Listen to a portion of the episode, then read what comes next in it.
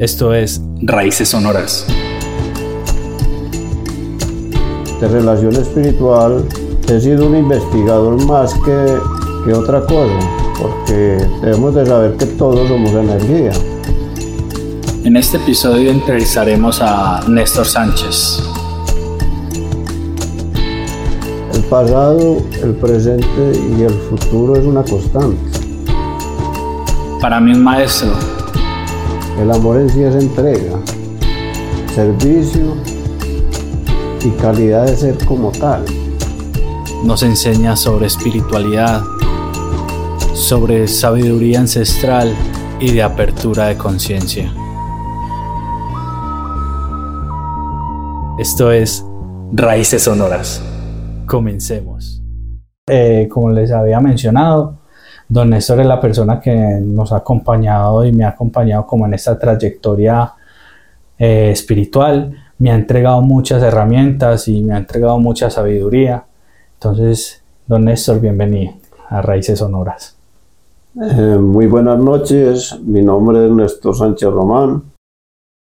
estoy dedicado a estas ciencias, prácticamente nací con esas facultades, pero las, he ido desarrollando por los conocimientos que he adquirido, estudios en mi mundo mágico, en el mundo de, de relación espiritual. He sido un investigador más que, que otra cosa, porque debemos de saber que todos somos energía, que todo es hecho de energía y somos un constante devenir. Aunque en la religión se llama espiritualidad, eh, cambios energéticos lo denominan de otra manera.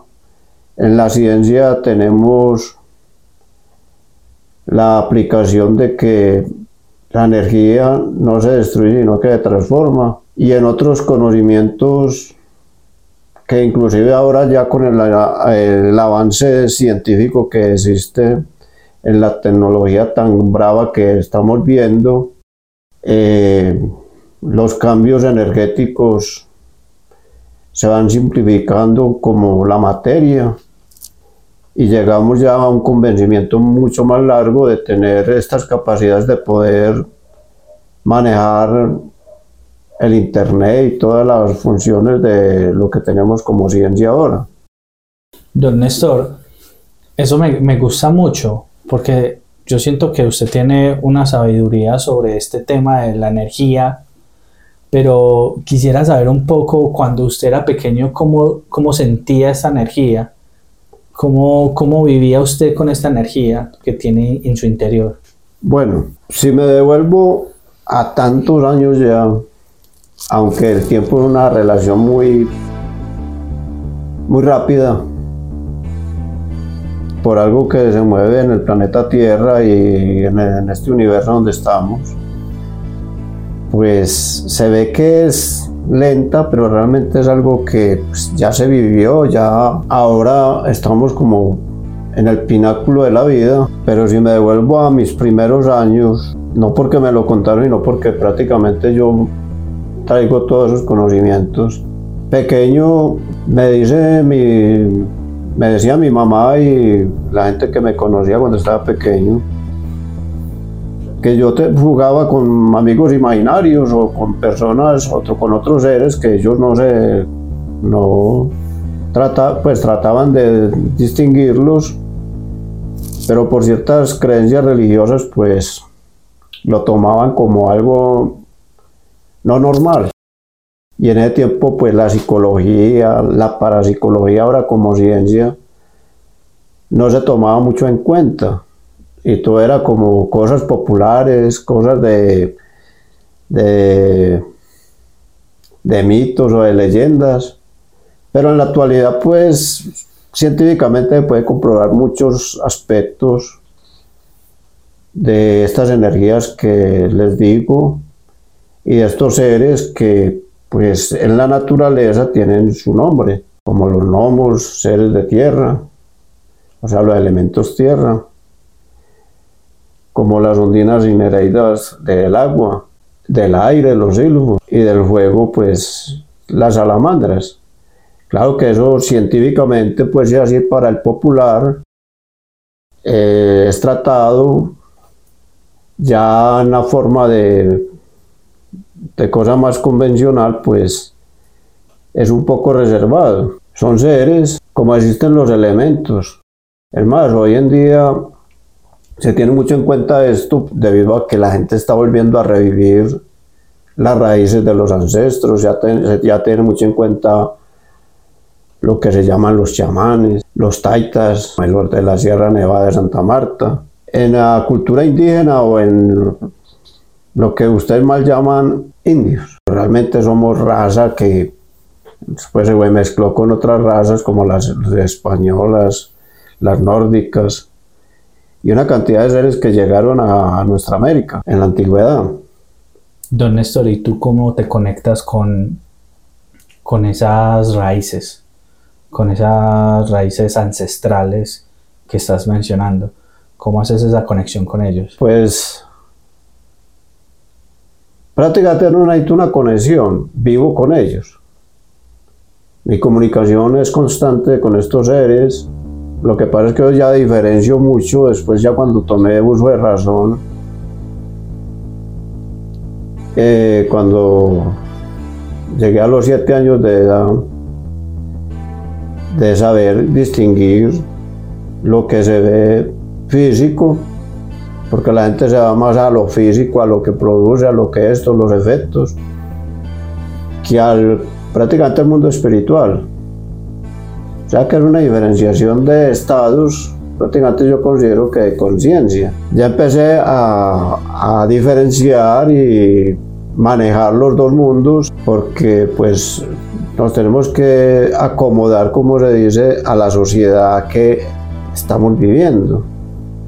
Desde ese entonces, ya cuando sentía ciertos problemas de las personas en mi niñez, de cosas no convencionales, como presencias extrañas de seres que afectaban familias o casas, o situaciones de ver las personas que tuvieron su buena solvencia y quedasen en la ruina sin saber por qué. Entonces me tocaba hacer mis cosas de niño, aunque pues, tenía mis juegos como todo niño y, y me dedicaba a ciertas cosas, a, hablar con los abuelos o con las personas antiguas. ¿Y ellos qué te decían? No, eh, ya empecé a diferenciar que había cosas que no se podían comentar, pero había que vivirlas, como la conexión con lo que ustedes en la actualidad llaman duendes o seres que están metidos en las fábulas y en los cuentos, pero hay mucho desierto en los mitos y, en las leyendas, como la Madre Monte, ya porque no acabaron los montes, ya la sociedad y todo esto acabó con los montes, con las selvas, con una cantidad de cosas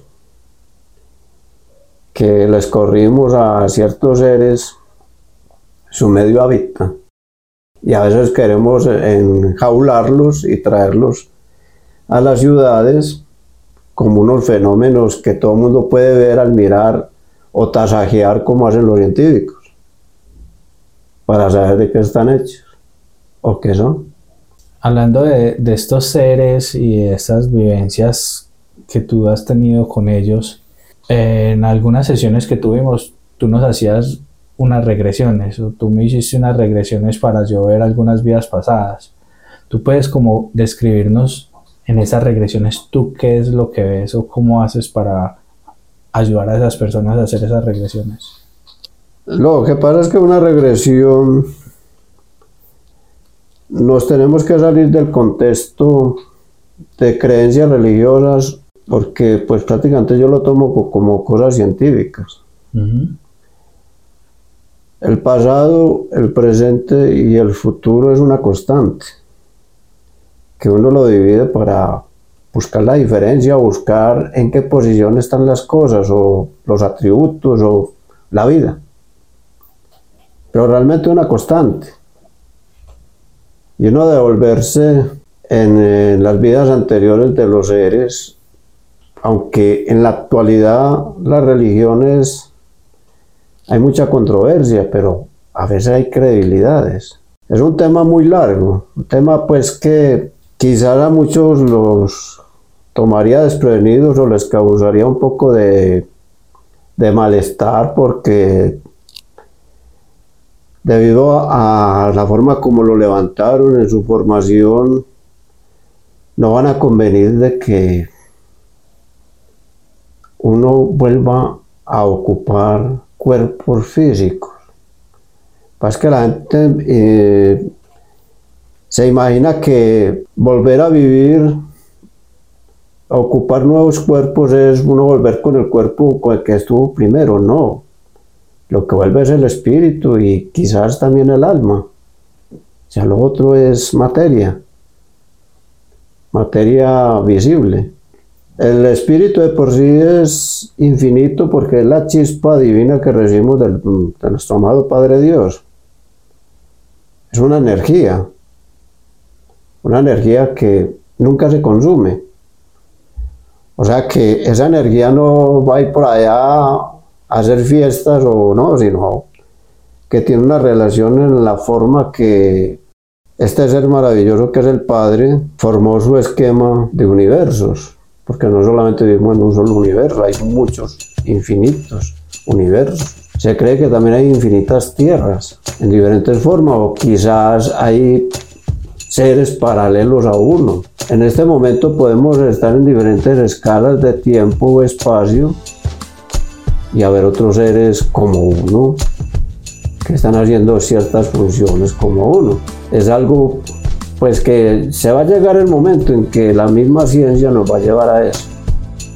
Don Néstor, usted tocó un tema que a mí me parece como importante aclarar, y es que hablaba sobre las creencias religiosas apartándolo desde la espiritualidad. Entonces quisiera saber desde la perspectiva tuya, ¿qué es la espiritualidad para ti? A ver, uno como ser humano se cree que tenemos tres aspectos, el físico, el del alma y el del espíritu. Para que haya una concordancia con el estado donde estamos que es tridimensional, para estar en este espacio de tiempo y en la Tierra, somos tridimensionales. No hay ninguna diferencia. El cuerpo solamente es como nuestra forma para que los demás y nosotros podamos desempeñarnos en este planeta. El alma, pues prácticamente lo que graba todo, inclusive se cree que desde la antigüedad viene uno con un alma que graba todo y por eso es que uno puede devolverse para conocer las vidas anteriores. Es como un computador para uno. Y el espíritu es la energía pero no hay ninguna diferencia, pues así que yo saque el espíritu para acá, el alma para acá y el cuerpo para acá, no, es lo mismo.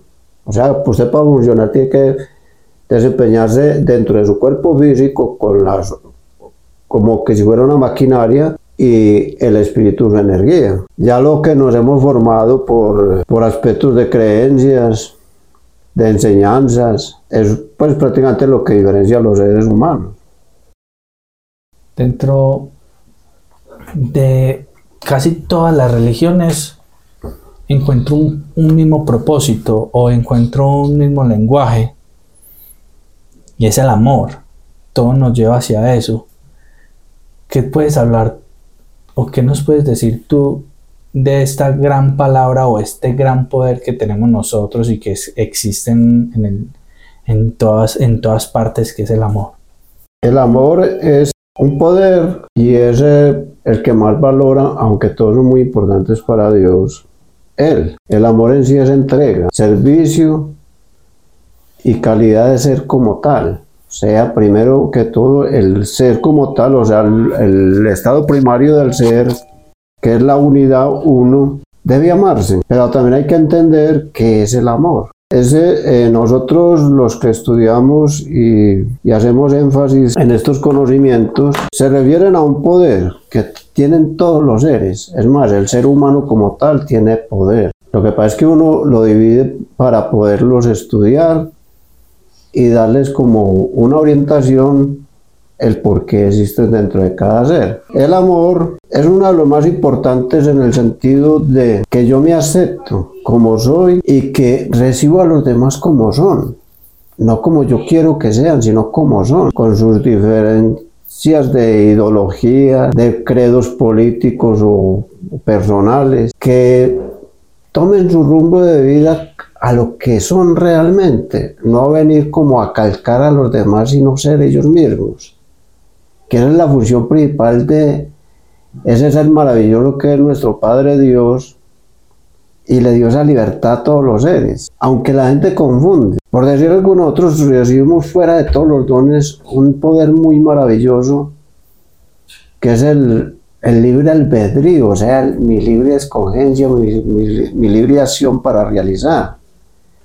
Es más, ni los ángeles tienen eso, ni los seres inferiores tienen eso. Solamente el ser humano en su mundo consciente puede escoger lo que quiera hacer cada uno en libertad, no por imposición. Por lo menos los ángeles tienen su actuar específico, lo que pasa es que ellos son uniscientes, o sea que pueden estar en, mil y un lugares a la vez o en más lugares de preferencias y perder su esencia.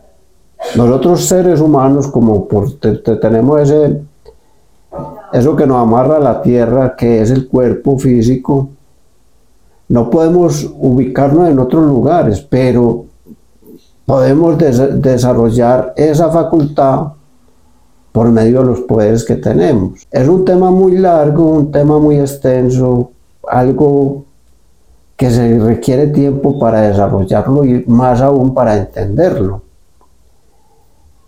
Pero Cristian me pregunta de qué es el amor. Es más, se cree que cuando la presencia de Dios en sus divinidades, en sus representaciones en cada parte de los universos, de, manda a, seres primarios de Él para que desarrollen ese mundo o ese universo bajo ciertas leyes que no están escritas, pero que existen en relación y van esos conocimientos dentro de la misma persona, porque nosotros no somos máquinas. Y creo que las máquinas pueden y pueden llegar a, parecerse a nosotros y quizás el, desarrollo de su, de su, cerebro puede llegar a ser mucho más complejo que el de nosotros pero nunca van a tener esa capacidad que tenemos los seres humanos. Entonces el amor es como esa fuerza que tenemos para adquirir, conseguir, desarrollarnos, vivir, eh, plantarnos en ciertas funciones y ser cada uno a lo que nos nace como seres, realizarnos de acuerdo a nuestros conocimientos y a nuestras posiciones. Wow. Demasiado profundo. Ahí estás hablando sobre los poderes y sobre el amor precisamente. Y yo en el capítulo anterior, en el episodio anterior, eh, hablé sobre la oración que tú me diste, la oración del poder. Esa oración, tú me hablas que es como la conjugación de todos los poderes y cómo invocamos esos poderes que nosotros mismos tenemos. Entonces me gustaría que hablaras sobre cómo llegaste a construir esa oración tan poderosa. Bueno, esta oración tiene parte hace muchos años, si no me falla mucho la memoria, pero estaría yo entre mis 15 o 16 años de vida. Prácticamente yo nací en una familia muy marcada por la por los credos religiosos y además mi, mi fe religiosa es muy centrada, aunque como científico me gusta eh, expandir mis conocimientos, en ese entonces a cosas no muy loables en el sentido de que la gente no la entendía. Entonces esta oración, pues para darle una, una finalidad, pues porque es prácticamente un, yo lo denomino afirmaciones de poder. En otros idiomas como el Vedanta o en fin, o en otros libros que se tiene en cuenta, inclusive hasta en, hasta la misma Biblia hay ciertos factores, ¿cierto?, que nos marcan de que uno tiene la facultad de, por medio de su palabra, del poder del, del verbo, y que inclusive eso es hereditario de la misma, del mismo poder de Dios, el verbo, la creación. Estas frases que se dicen son como mantras.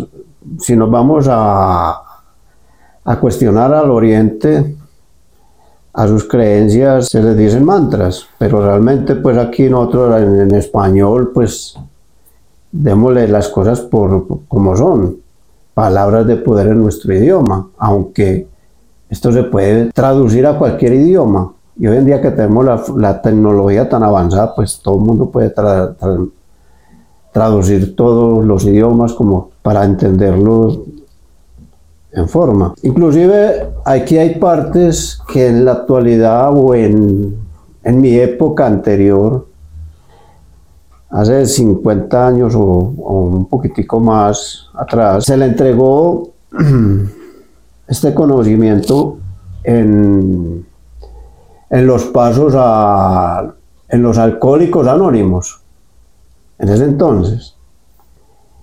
En, esa, en ciertas disertaciones que se hicieron y sobre todo con unos amigos de Estados Unidos, se sacaron unos programas y lo fuimos eh, dándole unos pasos para que la gente viva el solo por hoy. Porque es que vivimos en el, en el pasado en el futuro, nunca vivimos en el hoy. El solo por hoy seré feliz, o sea, mi ser es feliz. Hoy es mi mejor día porque la gente siempre está viendo lo peor de su día. Amanece, qué pereza irme a trabajar, qué pereza hacer tal cosa, qué, qué que, bueno, empieza a decir una cantidad de cosas o a pensar una cantidad de cosas que los entierran en una cama o en un no hacer. Estas dos palabras, prácticamente la primera, el solo por hoy seré feliz, es una que le da como esa firmeza al ser de sentirse mejorado, de sentirse en su entorno. Hoy es mi mejor día. Hombre, todos los días son la gracia de Dios, ¿cierto? O sea que todos los días son buenos, que a veces hay situaciones difíciles, porque todo tiene una forma cambiante, esto y lo otro. Pero esos son impases que tenemos que vivir. Lleva después unas frasecitas que son afirmaciones que la gente no lo toma como muy a la verdad, sino que creen que no son verdades. Los cuatro pilares de la vida, las considero yo pues en mi forma personal y en tantos años de aplicarlo, pues me siento orgulloso de saber que es cosas que se pueden aplicar y que son ciertas cuando se aplican en una forma favorable. La felicidad, la salud, el amor y la suerte. Son cuatro pilares. La gente no los ve. Están conmigo. Nunca los vemos. Entonces, hombre, démosle fuerza a esas palabras. Y eso nos va a favorecer en nuestro ser interno, que es donde está nuestro motor y nuestra fuerza, donde está el espíritu que mueve todo, mueve montañas.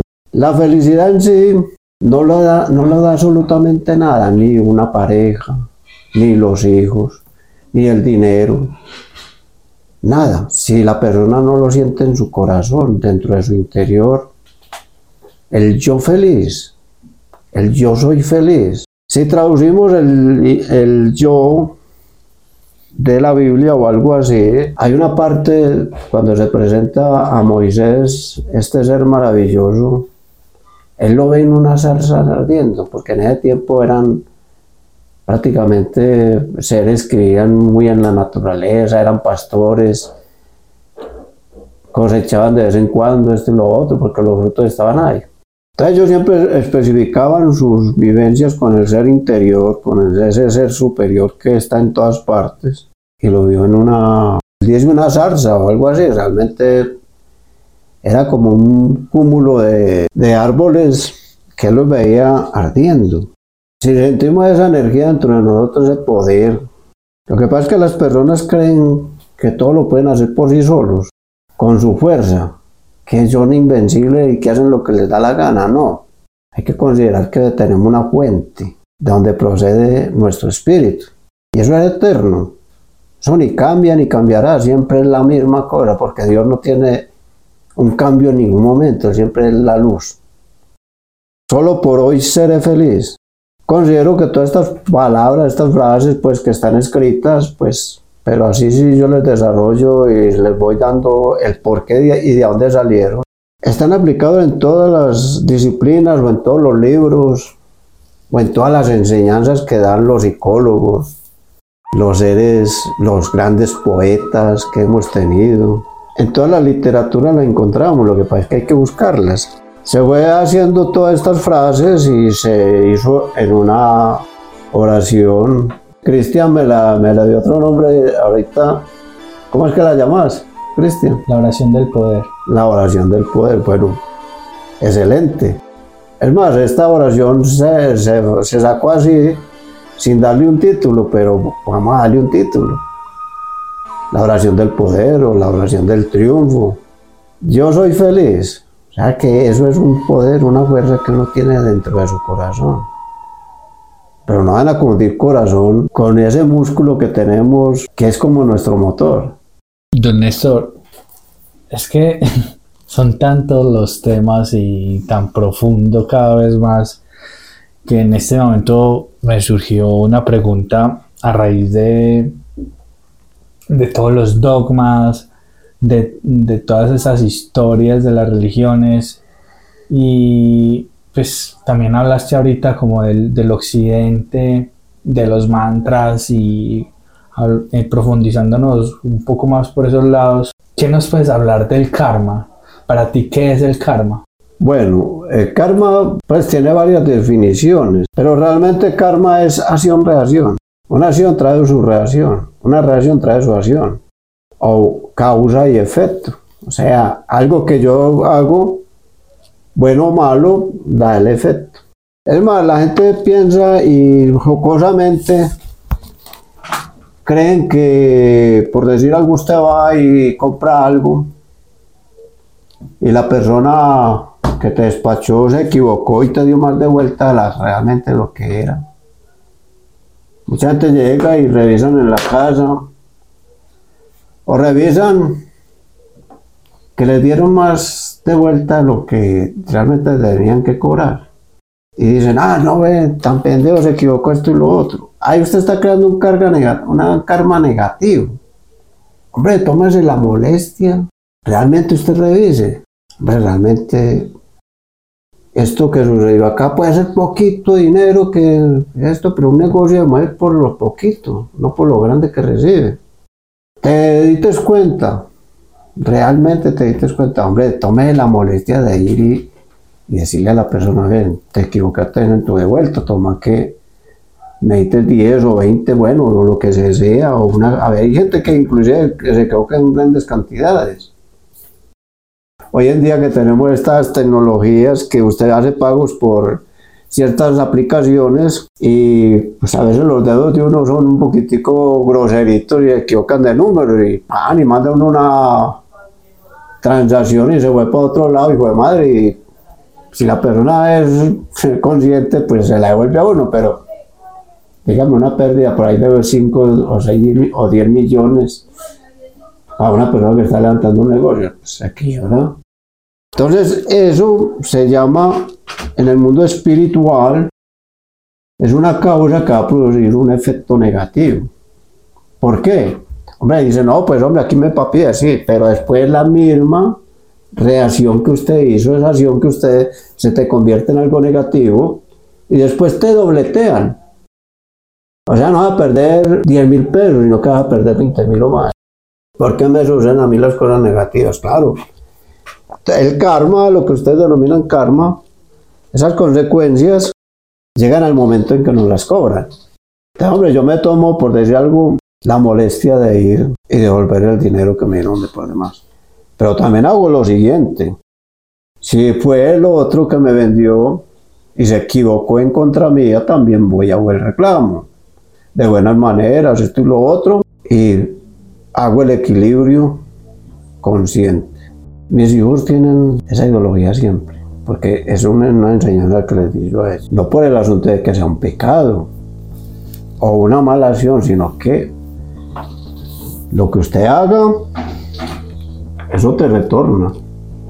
Entonces, ¿por qué no hacer el bien? Hacer las cosas que te favorecen. Eso sí, cuando te hagan un regalo, pues hombre, recibirlo con agrado. Te pongas a ver el valor, esto y lo otro. Recibirlo, que eso es también una compensación que estás recibiendo. Pero también tú cuando hagas un regalo, hacerlo de corazón. De acuerdo. Néstor, precisamente estamos en la época donde usted más se mueve porque usted hace un ritual de fin de año. El ritual del 21, que es como el solsticio de invierno. mm, O, sí, el- y ahí, pues, eh, ¿nos puedes decir qué haces en ese ritual y con qué o para qué lo haces? El ritual del 21 salió de algo muy antiguo, que las religiones, sobre todo la católica, lo hace en su Semana Santa, la renovación de los elementos, en Sábado Santo, que vuelven a volver a revivir el fuego, el fuego sagrado.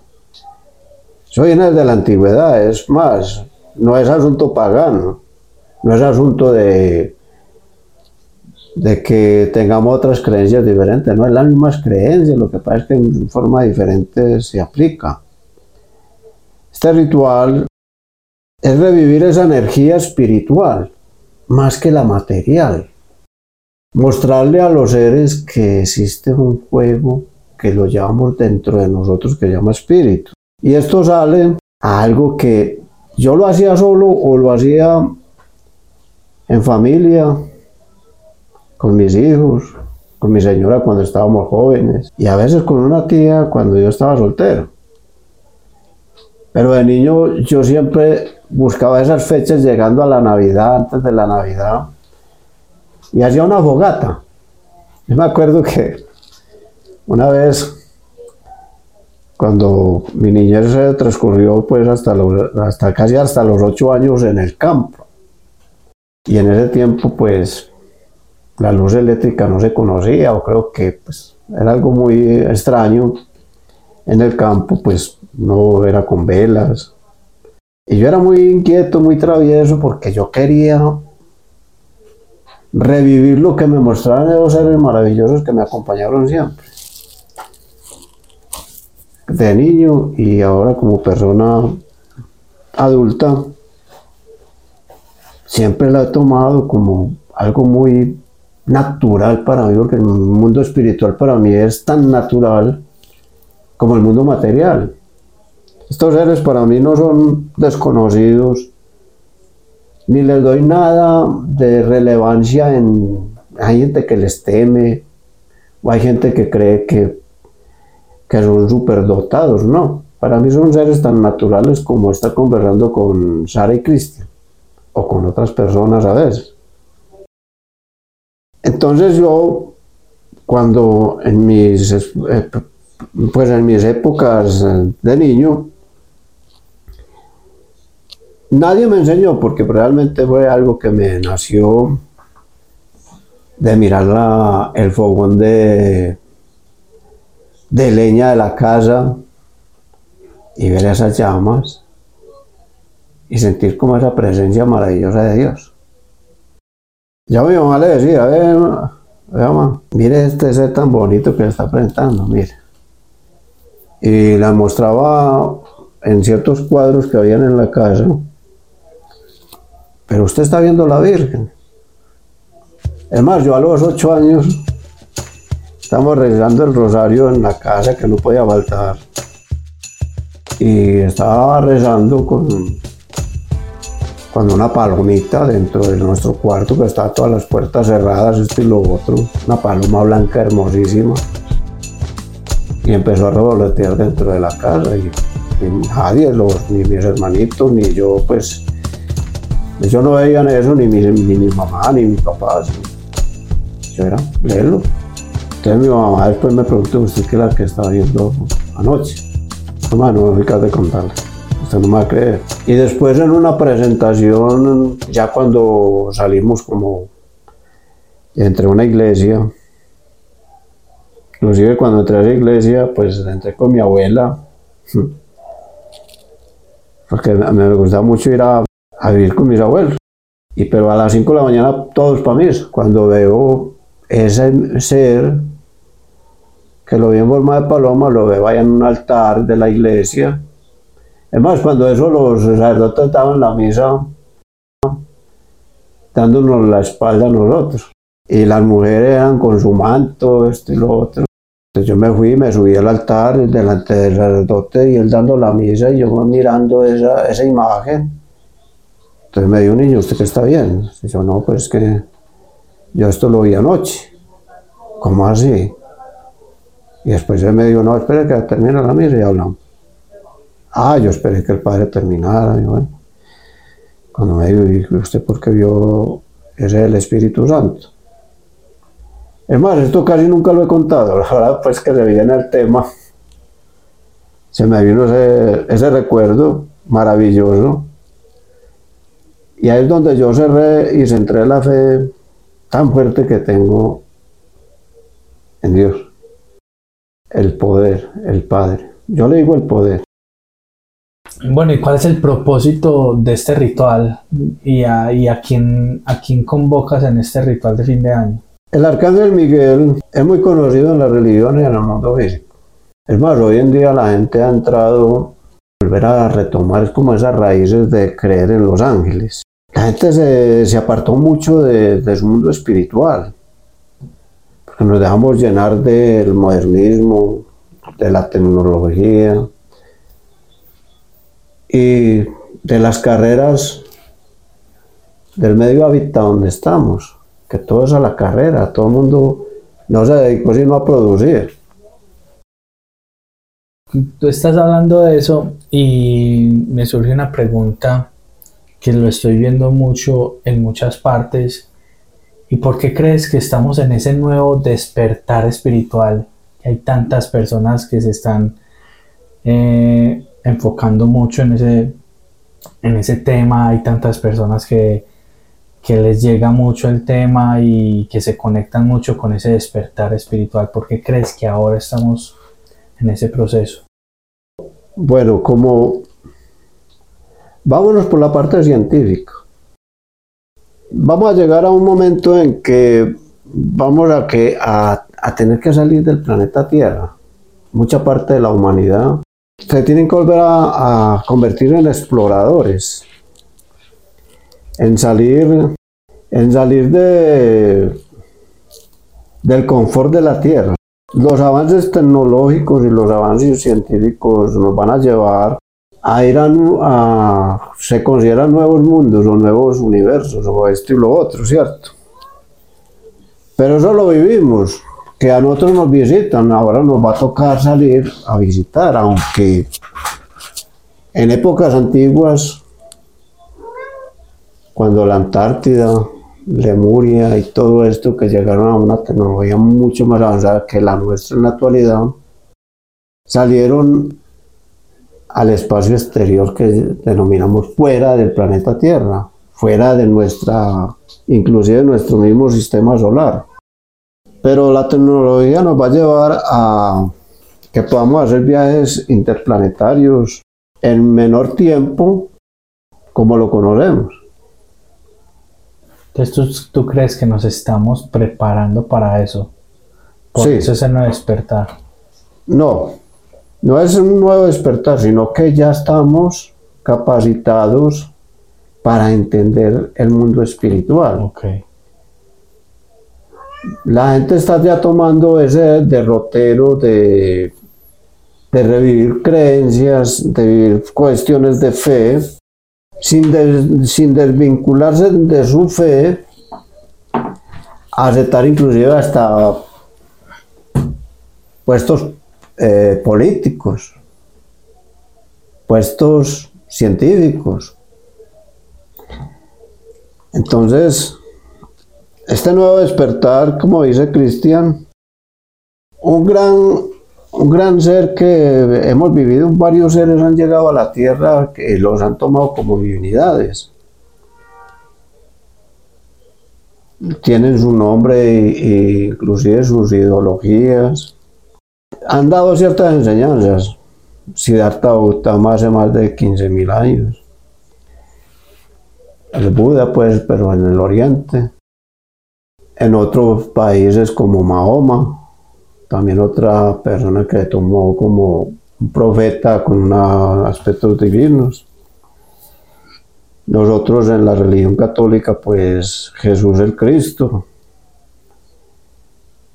¿Qué es más? Hablamos sobre el amor y él no vino a cambiar nada de lo que había escrito, lo que enseñaron, porque pues son enseñanzas que se entregaron en la antigüedad a Moisés y a los primeros padres de la ciencia y del poder. Y Jesús el Cristo no vino a cambiar los diez mandamientos que conocemos, ni, ni, todas las enseñanzas, sino que vino a dar el amor, tomado como algo que le faltaba a los seres para concientizarse en su conciencia, en sus actos y en su vida de que todos somos iguales, con diferentes diferenciaciones, como les digo. Pero el amor fue lo que él vino. Él no vino ni a quitarle a los pobres, ni, a darle a los pobres, ni a quitarle a los ricos, sino equilibrar, concientizarse y ser seres que desarrollen sus facultades, su ser, en un bien común como unidad dentro de las sociedades que, que están creadas. Pero nos dedicamos a destruirnos, prácticamente. Y es más, pues les adelanto un poquito el tema que tengo ahora que me lo tocó Cristian para este 21 de diciembre porque hay dos sucesos muy importantes, no solamente el solsticio de invierno o de principio de Navidad, de renovación, sino aspectos planetarios y aspectos espirituales que se están viniendo, se están viendo y se están manifestando. Ese día va a ser un, porque se abre lo que ustedes llaman un portal de comunicación con otras entidades espirituales que no son tan conocidas como los ángeles o los arcángeles o los querubines o los tronos. Es más, se cree que el juicio tan temido para los seres humanos por, por malas interpretaciones de sus escrituras se efectúa y se empieza en este año. Lo que ustedes mal llaman el juicio que es que a los seres caídos. Pero hay otras connotaciones. Es más, la gente que es tan temerosa, Dios no es un ser de castigo. Ni necesita que usted sacrifique o que usted haga ciertas formaciones para tenerlo contento. Él necesita que usted sea usted mismo y que crea que es capaz. Usted puede vivir aquí en la tierra, en un cielo de sabiduría, de amor, de paz, de abundancia, si formas tus creencias verdaderas, de poder. O vivir en un infierno negativo de no hacer, de no creer, de no estar, de no, de, no funcionar, bueno, una cantidad de cosas negativas que realmente es el infierno. Wow, no, Néstor, es que es una gran sabiduría y lo único que me queda como por preguntarte es de Don Néstor para el mundo? ¿Cuál es el legado? ¿Qué le quieres entregar al mundo? ¿Qué les quieres entregar a las personas? ¿Qué le quieres dar? Eh, Cristian, no es lo que yo quiera entregar ni quiera legar. No me lo puedo tomar como propio. No me puedo tomar estos conocimientos como algo que se va a alegar. Me gustaría que lo poco, en mi poca capacidad como ser humano, aunque hay cosas que daría pues dificultad en ciertos aspectos de entendimiento y de formación, entregarlos. Pero sí me gustaría enseñar o que la gente observe y lo apliquen en sí mismos. Porque esto no es para todo el mundo va a hacer lo mismo, no, simplemente tener como esa facilidad. Eso sí, no tragar entero, porque yo considero que uno no debe de creer todo lo que le dicen o de hacer todo lo que los otros hagan, sino ser consciente de que usted tiene la capacidad de cumplir esos sueños internos que tiene y que nunca los comenta nadie. Es más, yo ni con mi familia, porque yo les doy, les doy y estoy tan convencido del libre albedrío de los seres que uno es libre. Y hay gente que se esclaviza. Hay gente que quiere esclavizar a los otros en su creencia, en su forma. No, para mí todos los seres, el mejor legado que nos dio Dios y que yo lo tomo como propio, la libertad, sin ataduras. La libertad de tu libre accionar, de tu libre soñar, de tu libre vivir. Hay gente que se matan haciendo sin su cuerpo poder unos ejercicios y quieren aventajar a los demás o hacen ciertas tareas aventajando a los demás. No, que usted se sienta seguro y, y fortalecido por lo que haga, por lo que crea. Yo creo que para mí es lo más espectacular en la vida. Porque es que eso es lo que dice Dios. Vivamos como te gustaría vivir. Haz lo que te guste hacer. Y si quieres que te respeten, o que te amen, o tener la libertad y ese ser, aplicarlo en ti mismo para que lo puedas recibir de los demás. Don Néstor, impresionante. Creo que vamos cerrando por ahora. Te agradezco mucho tus palabras, agradezco mucho este espacio. No sé si tienes de pronto unas últimas palabras por dar para poder cerrar como este episodio con broche y oro, por decirlo de otra manera. Bueno, em, hay cosas que, y siempre la he tomado, que yo solamente transmito lo que Dios quiere transmitir. Porque Él a veces nos habla de muchas maneras, pero somos poco y nos confundimos con esa vocecita que nos dice las cosas. Para mí esto es un mensaje de Dios. No me lo tomo como mío. Es un mensaje de Dios. Yo solamente cumplo desde la antigüedad, desde mis primeras épocas como ser humano, la voluntad de Él. Aunque a veces me cuesta. A veces siento un gran peso porque no me gusta violentar a, los, a las creencias ni a, ni, a, ni a su ser interno a nadie. Porque para mí, como ser humano, veo que si yo tengo ese derecho a hacer lo que a mí me fascina y me gusta y tener lo que yo quiero y lo que yo acepto, ese legado podría ser que los demás también estén ahí. Sean ellos, no otros.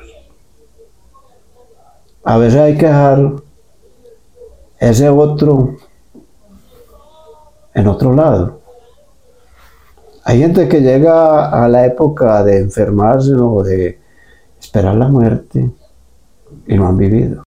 Con sus odios, sus rabias. Es más, triste es decirlo, a un hermano o a una hermana o al papá o a la mamá de sangre, sin saber qué motivó ese algo que me sacó de casillas o me llenó de, de ese algo, yo tengo que aceptar al otro como es, a mi amigo, a otro ser humano, aunque sea de otra parte del mundo, aunque ya las fronteras están mandadas a recoger, porque es que prácticamente el mundo es universal. Nos identificamos por donde nacimos, pero realmente a mí me gusta mucho viajar y conocer y hablar con todas las personas, porque eso es muy maravilloso no conocer otros seres. Bueno, Cristian, un placer y espero que este formato, esto que estás haciendo, sea como algo muy espectacular para que las personas que están buscando algo que nunca han encontrado, algo que está dentro y no sabemos qué nos mueve, se les abra sus caminos. Gracias, don Gracias a usted, Cristian. Gracias, Anita. Gracias, mis grandes alumnos y amigos, que no solamente son alumnos y amigos, sino mis hermanos.